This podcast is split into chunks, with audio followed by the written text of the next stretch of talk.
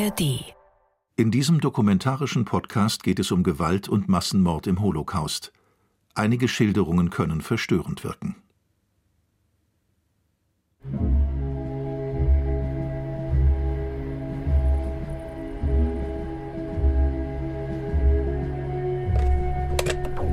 Das ist Band Nummer 40 und es geht weiter auf Filmrolle 62.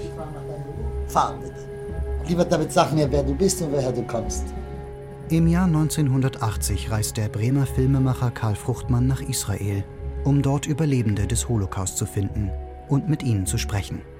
Das, ich war, äh, ich habe geglaubt, dass ich bin der einzige Jude, welcher leben geblieben ist. Immer. Aus Gesprächen mit 60 Zeitzeugen entsteht ein Dokumentarfilm von vier Stunden Länge. 1981 wird Zeugen, Aussagen zum Mord an einem Volk, ein einziges Mal im deutschen Fernsehen gezeigt. Erzähl mir, wie das ist. Wie ist das? Wie hast du dich gefühlt? Bis ich bin in Stutthof gekommen, habe ich noch Verständnis für die Juden, welche geglaubt haben. Aber in Stutthof habe ich mein Gott verloren. Es ist doch unmöglich, dass so sowas kann passieren. Man hat Kinder lebendig totgeschlagen in die Wand, ohne weiteres. Und der liebe Gott, wo war er da? Mit seinen Aufnahmen und Gesprächen will er den Massenmord an den europäischen Juden anhand einzelner Erfahrungsberichte dokumentieren. Für Karl Fruchtmann ist der Film damals auch eine Beweisführung über Orte, Zahlen und Fakten, ein Beleg für die systematische Vernichtung eines Volkes. Die vollständigen Gespräche bleiben weitestgehend unveröffentlicht, die Einzelschicksale nicht erzählt. Karl Fruchtmanns Zeugen verschwinden in den Archiven von Radio Bremen. David, wer von deiner Familie ist ermordet worden? Eine Schwester lagern, die ist leben geblieben. Ihr Mann ist gehangen in Leschno. Ihre Tochter hat man weggenommen von ihrer Hand und äh, vergast im Auto. Ein äh, Lasterauto waren und die haben reingenommen die Kinder und sofort vergast. Das hat nicht lange gedauert. David Fuchs wird 1916 in Polen geboren und lebt nach der Befreiung als Elektriker in Israel. Vor Karl Fruchtmann sitzt ein Mann mit von Pistolenschüssen vernarbtem Gesicht. David, wo warst du überall in der Zeit der Vernichtung? In die Zeit von Vernichtung war ich im 13. Ghetto und in vier Lagern. Das schlimmste Lager und das letzte Lager meine war Stutthof. Mit gefälschten Papieren und unter dem Decknamen Josef Saborowski entkommt er den mordenden Nationalsozialisten immer wieder. Im Konzentrationslager Stutthof verliert er seinen Glauben und überlebt, kurz vor der Befreiung, seine eigene Hinrichtung. Blutend im eigenen Grab liegend hofft er, nicht vergessen zu werden. Dies ist die Geschichte seines Überlebens.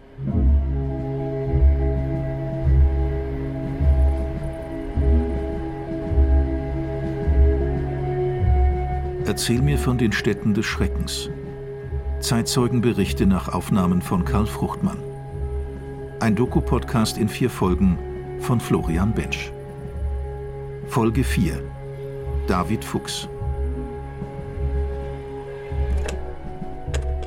Und dein Vater und deine Mutter? Mein Vater ist verstorben 1929 in Lodz. Hinde Wolkowitsch, Davids Mutter, taucht in keiner der Karteien der Opfer des Holocaust auf. Laut David ist sie 1939 im Ghetto Litzmannstadt von einem deutschen Soldaten erschlagen worden.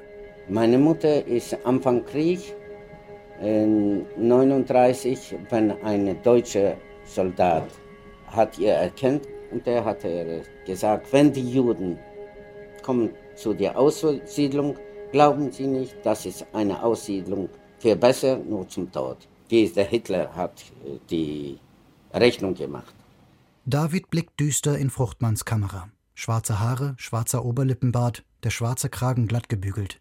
Seine rechte Gesichtshälfte, stark vernarbt, dreht er von der Linse weg. Er ist nicht immer leicht zu verstehen. Den Tod seiner Mutter beschreibt er so. Und dann hat sie einen Schlag bekommen, das ist äh, im Kopf, ja, Blutausguss und ist weg. Ja.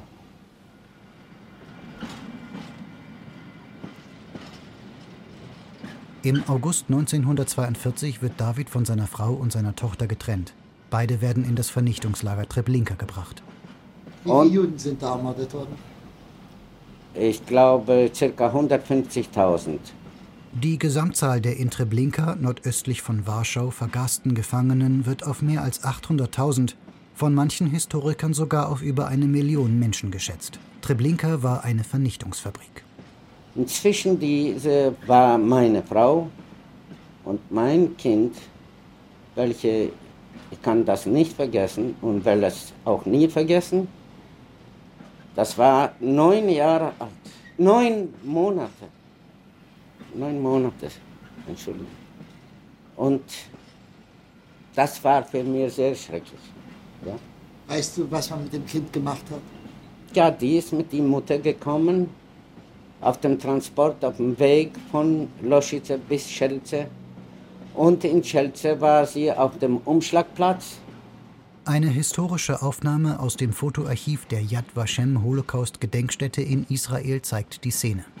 Der 22. August 1942. Polnische und ukrainische Polizisten, angeführt von der Waffen-SS, pferchen in Schädelze 10.000 Juden auf kleinstem Raum zusammen.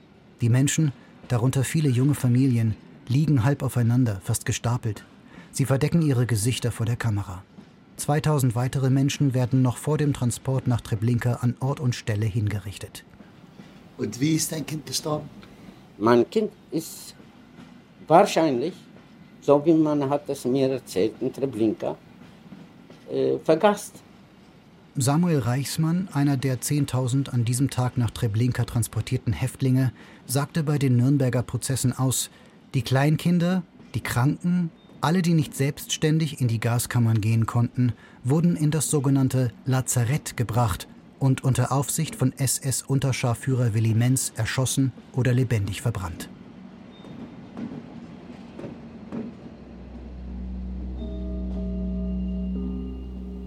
Erzähl vom Leben in der Fremdenhaut. Von Sarnaki bin ich über den Bug und in Wartegau äh, bin ich hingekommen nach viel Schwierigkeiten von Chemiatische nach Bialystok. In Bialystok komme ich in den Untergrund der Bialystok-Untergrund der Gruppe Hashomer Hatzair agiert in Polen zwischen 1920 und 1950 und organisiert unter anderem die Flucht von polnischen Juden vor den Nationalsozialisten. Und äh, dort habe ich meine Dokumente als Arier, ja, reiner Arier, Josef Zaborowski, habe ich bekommen. Ich lebe, äh, ich sollte rausgehen vom Ghetto, ich bin rausgegangen vom Ghetto mit einer Fräulein, welches ist zugeschrieben zu meinem Dokument, das ist meine Frau. Diese Frau heißt Rahel Stern. Ihr neuer Name lautet Halina Woranowitsch. Als polnische Zwangsarbeiter kommen Rahel und David, jetzt Halina und Josef, nach Tilsit in Ostpreußen. Es ist Sommer 1943. Da fing an dein Leben in der fremden Haut. Ja. Erzähl nicht die einzelnen Stationen, erzähl nur, wie es ist zu leben als jemand anderer. Arbeitsamt hat man mich wiederverkauft auf dem äh, Adolf-Hitler-Platz 2 bei Autoreparaturwerk bin ich eingegangen. Ich habe dort gearbeitet. Von dort hat man mich wieder verkauft. Ich muss immer spielen eine Rolle, dass ich bin der Josef Zaborowski. Ich lebe ich die ganze Zeit in einem Fremdenhaus und das ist, war sehr, sehr schrecklich. Auch Karl Fruchtmann war im KZ inhaftiert, als politischer Häftling 1936 und 1937 in den Konzentrationslagern Sachsenburg und Dachau.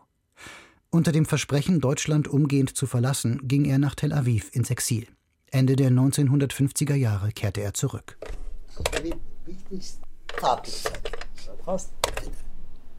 Erzähl die Geschichte von den Zwillingen. In Tilsit arbeitet David als Dachdecker. Eine gute Beschäftigung in der von Luftangriffen zertrümmerten Stadt.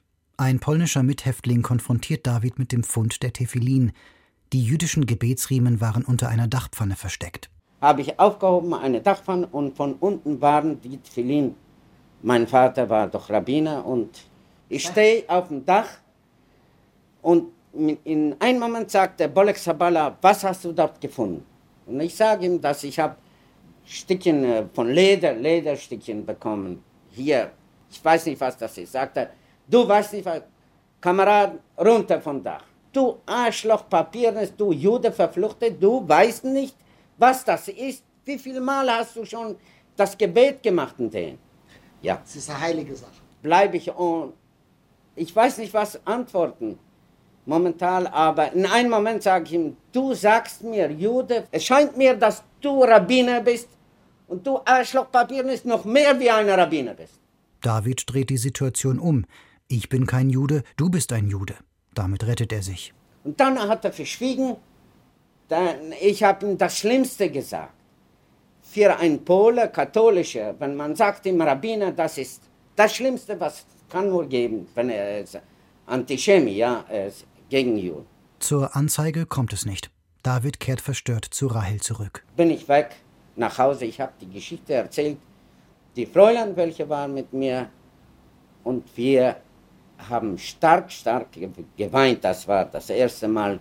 Rahel Stern, auf ihren falschen Dokumenten heißt sie Halina Woronowitsch, arbeitet als Stubenmädchen unter erniedrigenden Bedingungen. Sie erzählt David, sie wolle sich lieber das Leben nehmen, als zu bleiben. Beiden stellt sich die Frage, den Terror der Verfolgung weiter ertragen oder die Flucht zu beenden. Auf die eine oder andere Weise. Vielleicht sollen wir doch in SA-Straße gehen und in die ausländische Polizei erzählen, dass wir sind Juden.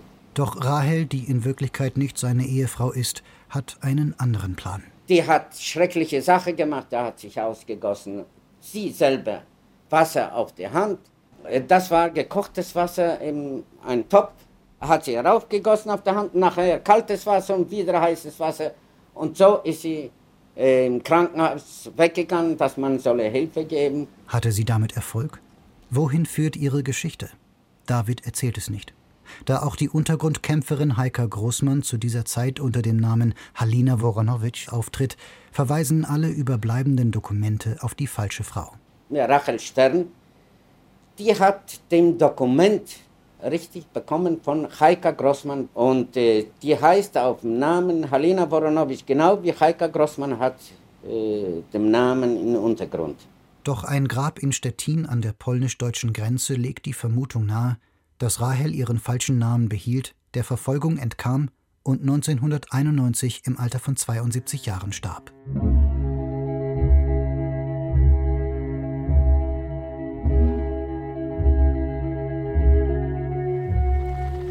Die Rolle 55 halt.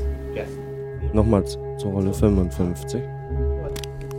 David hingegen bleibt in Tilsit und führt als Tarnung ein Leben als römisch-katholischer Christ. Und in fremder Haut leben ist es schwer, denn ich muss mit meinen Kameraden kommen in die Knissia, das ist in, in die Kirche, ja, wo man jeden Sonntag macht das Gebet, hinkommen das Gebet, hören von dem Pfarrer. Hier in der Flottwellstraße, in einer russisch-orthodoxen Kirche, die einst Kapelle eines jüdischen Friedhofs war, wird Josef Saborowski erneut festgenommen. Warum und wie, das erzählt David nicht. Nur, dass hier eine lange Reise beginnt, von Ghetto zu Ghetto, von Lager zu Lager. Sie endet im Konzentrationslager Stutthof östlich von Danzig. Seine Papiere liegen heute im Stutthof-Archiv in Bad Arolsen, vergilbt, verschimmelt, aber lesbar. Josef Saborowski, Dachdecker, Schutzhäftling, Staatsangehörigkeit Polen, verheiratet, eingeliefert am 25. Juli 1944. Damals warst du noch fromm.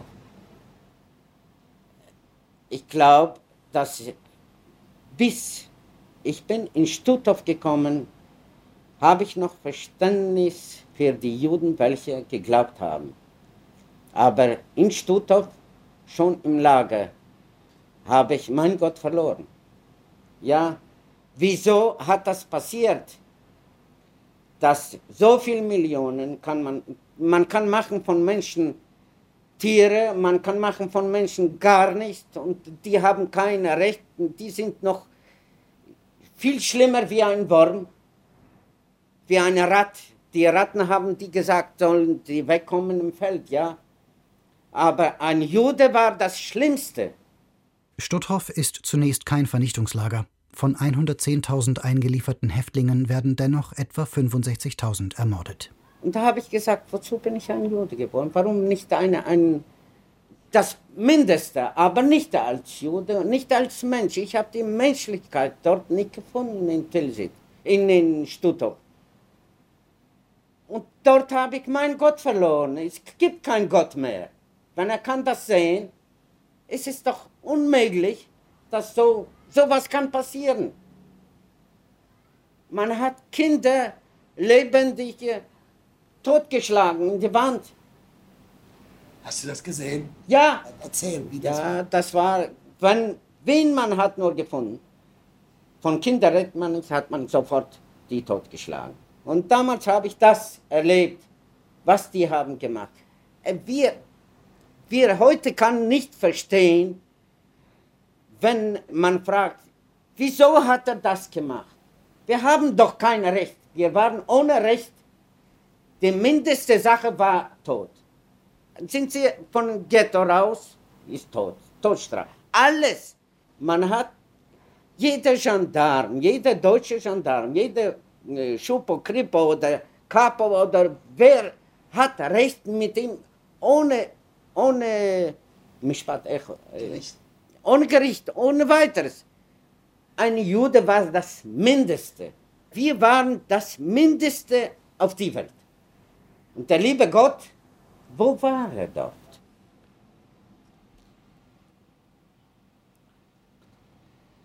Ich höre Sie noch, sagt David. Was hörst du noch, David? Ich höre schrien, aber nicht weinen. In Stuttgart habe ich nie einen Menschen gesehen, welcher weinen, äh, welcher hat geweint. Es waren keine Kinder in Stuttgart. Kann nur damals weinen, wenn er hat bei sich Kinder. Nur Kinder kann er ausriefen, Tränen. Dort waren keine Kinder. Wo waren die Kinder? Die Kinder waren weg. Es waren keine Kinder. Bei Juden waren keine Kinder. So die, die hat man vergasst, ja. Von wo kommen zu Juden Kinder? Die sind doch Tiere, sie waren überhaupt keine Menschen nicht. Aus einem Brief von Reichskommissar Hinrich Lohse vom 15. November 1941. Betreff Judenexekutionen. Ich bitte mich zu unterrichten, ob Ihre Anfrage vom 31. Oktober als dahingehende Weisung aufzufassen ist, dass alle Juden im Ostland liquidiert werden sollen. Soll dieses ohne Rücksicht auf Alter und Geschlecht und wirtschaftliche Interessen geschehen? Antwort von Reichsminister Otto Bräutigam. In der Judenfrage dürfte inzwischen durch mündliche Besprechungen Klarheit geschaffen sein. David, ist das für dich vorbei und vergessen und vergangen? Nein, für mich ist der Krieg nicht zu Ende. Ich leide, ich habe, äh, äh, ich träume immer, ich schreie in die Nacht. Meine ganze Familie weiß davon. Und die leiden auch, die, denn ich schreie gefährlich, ich will äh, raus von meiner eigenen Haut. Ich will weglaufen. Und äh, vielmal laufe ich.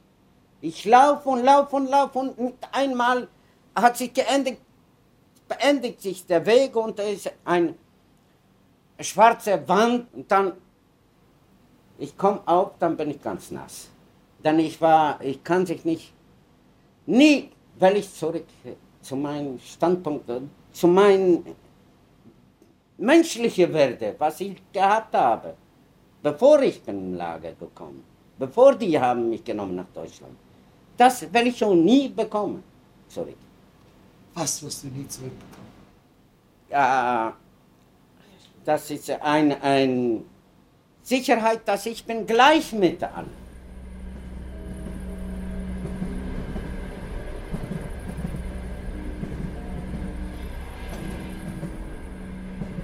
David, erzähl, wie du oder wie Josef Saborowski erschossen worden bist. Von Stuttgart äh, bin ich äh, vorher in, äh, auch im KZ auf Außenkommando in Elbing gekommen. Das war Schichau Industriewerke, Lokbau, Lokomotivenbau. Über ein Drittel der knapp 8000 gegen Kriegsende in der Schichau-Werft Danzig Beschäftigten waren Zwangsarbeiter. Auftragen haben wir die Leute, die welche verstorben bei der Arbeit, haben wir zurück im Lager gebracht. Es war dort nicht kein David Fuchs. Habe ich das erste Mal im Leben, das war mir schon egal, denn ich war äh, Muslime Jakow Zilberberg, ein Überlebender aus Auschwitz, der von der Lagerführung für die Räumung der Gaskammern eingesetzt wurde, berichtet im Interview mit Karl Fruchtmann von den sogenannten Muselmännern, den bis auf die Knochen abgemagerten Menschen in den Ghettos und Lagern. Sie seien, so erinnert sich Zilberberg an die Worte der SS, für das Gas zu schade gewesen. Und nachher eine Kommission ist gekommen von Berlin und die möchten sehen, was wir schaffen. Hab abgestellt hingestellt die Hobelbank. Und der Unterscharführer hat rausgenommen, schnell die Pistole, sagte, du Arschloch, wieso hast du hingestellt? Lass mal die Maschinen gehen. Sag ich, Herr Unterscharführer, ich melde Gehorsam, die Nummer 44723. Zwingt mir nicht, ich zwing mir nicht weiterarbeiten. Ich weiß nicht, von was ich soll vorher denken, von die Maschine oder von meinem Magen. Ich habe dollen Hunger. Dann hat er gesagt, wenn ich erschieße dich, wenn du lass nicht die Maschine sofort gehen. Und ich weiß das. Ich werde totgeschlagen, Mittagsstunde, ja. Zur Mittagsstunde wird David abgeholt. Jetzt wird man ihn erschießen. Davon ist er überzeugt. Überraschenderweise fängt ihn der Vorarbeiter ab. Die Inspekteure waren von seiner Arbeit und von seinem Streik beeindruckt. Der sagt, wo hast du deine Schüssel? Das erste Mal habe ich bekommen, ein Nachschlag. Und der hat mir gesagt, wenn du eine größere Schüssel holen kannst, da bekommst du morgen von heute ab bekommst. Und das war der erste Streik, was ich habe erlebt. Ich habe dasselbe gemacht. Freude war sehr groß. Nachher hat man uns von dort evakuiert zurück nach Stutthof. Und damals hat man äh, uns vorbereitet zu dem Marsch. Denn äh, man hat schon gefühlt, dass die Befreiung kommt. Der Stutthof-Todesmarsch. Im eiskalten Januar 1945 müssen 11.000 Häftlinge in sieben Tagen 140 Kilometer nach Lauenburg zu Fuß zurücklegen. Auf dem Totenmarsch sind äh, Leute gefallen, so wie Fliegen. Kein Menschen. Das ist hingefallen ist der Wache, welche ist gegangen nebenbei, er hatte geschossen, ja. Niemand hat äh, was gesagt. Einmal, dem einen Tag, wenn wir gehen in Schnee, das war doch im Januar, und eine Frau ist, ein Bauer, seine Frau ist rausgegangen vom Feld, ja, von ihrer Wohnung, hat einen, einen Korb mit Stückchen Brot getragen und die gibt jeden ein, ein äh, Stückchen Brot, die will geben, ja. Sie möchte was machen für die Leute, die sie hat gesehen, was es passiert. Welche Leute gehen dort? Und äh, in einem Moment sind die alle Leute, welche durchgegangen sind, die sind raufgefallen auf die Frau und haben ihr erstickt. Ich habe äh, dasselbe gesehen. Wir in Moment, äh, durch Momente äh, waren hunderte Leute, einer auf dem anderen rauf und will das die, die Brot, Stückchen Brot rausnehmen. Aber ich glaube, dass niemand hat äh, dort kein Brot gefunden. Die, die Frau war tot. Josef, erzähl mir, wie du gesehen hast, dass Menschen gefallen sind, die man sie erschossen hat. Warum hat sich niemand gewehrt? Was haben sie gemacht? Wenn seine Gesprächspartner erzählen, dass sie sich nicht gewehrt haben, reagiert Karl Fruchtmann manchmal irritiert. Doch auf die Frage des Widerstandes antworten die meisten von ihm interviewten Zeugen dasselbe: lieber der Tod als der Hunger. Während sich in Zeit von Marsch, das ist ein großer Absurd. Und wer es fragt heute eine Frage, warum kein Gegenstand war, der Widerstand. Widerstand. Wir, wir äh, waren so apathisch, so ohne Leben, dass wir haben gebeten auf uns dem Tod. Wir haben doch wirklich haben wir nicht gehabt, mehr was zu verlangen. Der einzige Traum war nur Essen. So Essen, ja. Und nachher sollen sie mich schießen. Was ist denn? Sollen die mich schießen? So viel sind gefallen, weil ich auch fallen. Ja, das ist nur Essen. So sagt ich, mein Traum war Kartoffelessen. So sagt. Nee, eigentlich, äh, eigentlich, der Josef Saborowski lebt nicht mehr. Dann mich hat man erschossen. Erzähl genau, wie das war. Das war am 8. März 1945. Man, in Luft hat man gefühlt, dass die Befreiung kommt. Das, man hat schon von Weitem gehört, schießen die Kanonen. Man hat uns gesagt, graben. Nach Dutzenden Ghettos, Lagern, Misshandlungen, gefälschten Papieren, nach Jahren des Hungerns, der Folter und der Verfolgung, nach 140 Kilometer Todesmarsch, kurz vor der Befreiung, wird David Fuchs gezwungen, sein eigenes Grab auszuheben. Man hat uns gesagt, dass wir dürfen an den Rand von dem Graben hocken ja auf die äh, Knie, hinknien, die Hände von unten. Aber von unten nicht weit war ein Maschinengewehr und man hat nur gehört und alles ist rein. Sag mir noch mal, wie du gefallen bist. Haben Leichen auf dir und neben dir gelegen? Beschreib das. Die, welche waren mit mir nebenbei, einer neben dem anderen. Wir stehen alle in Reihen. Soll ich Ihnen zeigen? Hier. David steht auf und spielt seine eigene Hinrichtung nach. Wir stehen alle so. So, ja, und wir von unten, ja. Wenn wir, wir bekommen die Kugel, da fallen wir rein, denn wir stehen an dem Rand von Graben. Wahrscheinlich war ich, ja, von den Letzten schon, welche totgeschlagen sind. Und dann habe ich bekommen zwei Kugeln, eine hier im, im Arm von unten und hier ist äh, geblieben sitzen, die Kugel ist geblieben sitzen. Im Gesicht habe ich äh, die, die unterste und oberste Kiefer gebrochen mit auch äh, Zahnverlust. Es war alles zerrissen, ich kann nicht, ich fing nicht trinken, auch kein bisschen Schnee essen, denn alles ist raus. Das war offen. Äh, aber bevorher, bis ich bin zu den Schnee gekommen, war es viel schlimmer, denn ich muss noch von dem Graben raus. Und äh, ich habe Glück gehabt, dass ich bin raus und bin auch hier, Sie sehen noch bin hier. Versuch dich zu erinnern, den Moment, wo du dich niederkniest und was du siehst und was du denkst. Das war mir egal.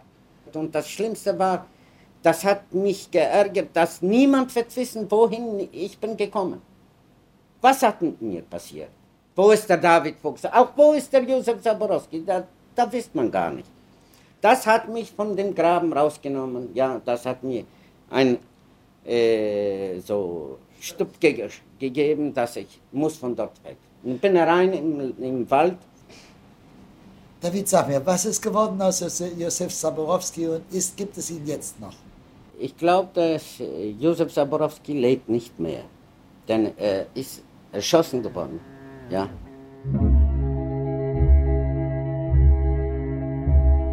Das nächste Krankenhaus ist 20 Kilometer entfernt. David legt sie zu Fuß zurück.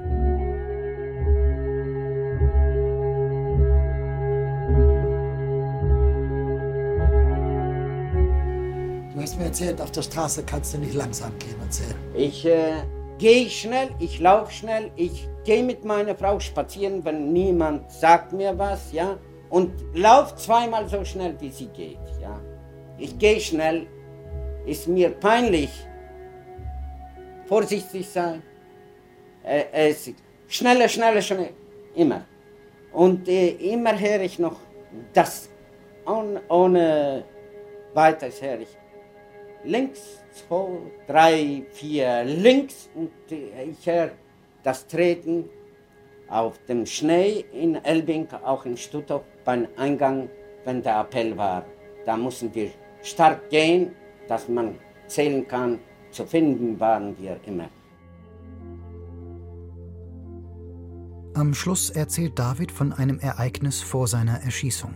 Auf dem Todesmarsch nach Lauenburg durften die Häftlinge Pause machen in einer kleinen weißen Kirche im Dorf Lusin, wenige Kilometer von Danzig entfernt. Der Meister, welcher auf die Orgel spielt, hat Ave Maria gespielt.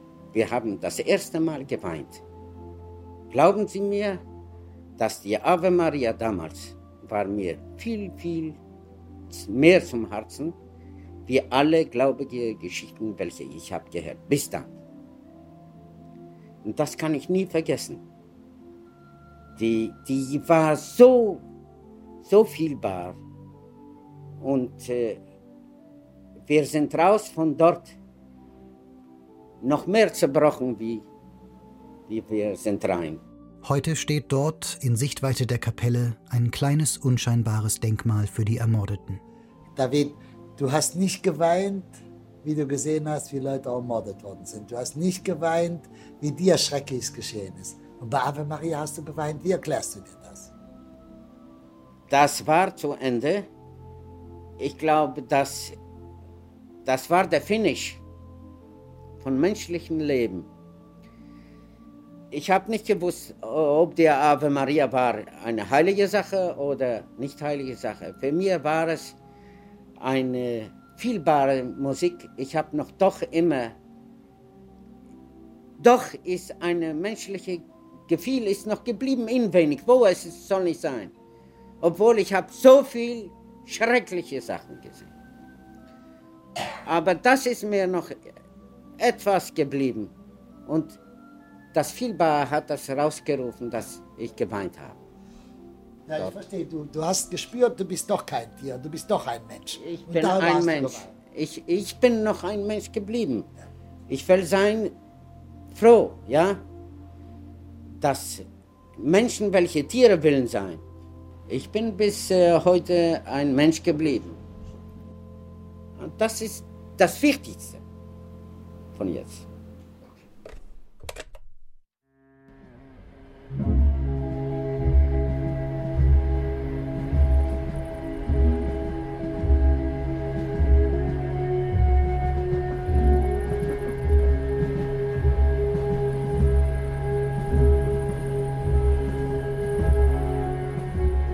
Erzähl mir von den Städten des Schreckens.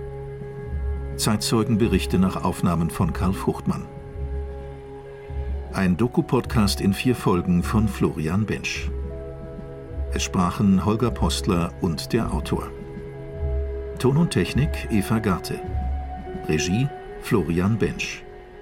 Redaktion Tobias Nagorny. Produktion Radio Bremen 2023.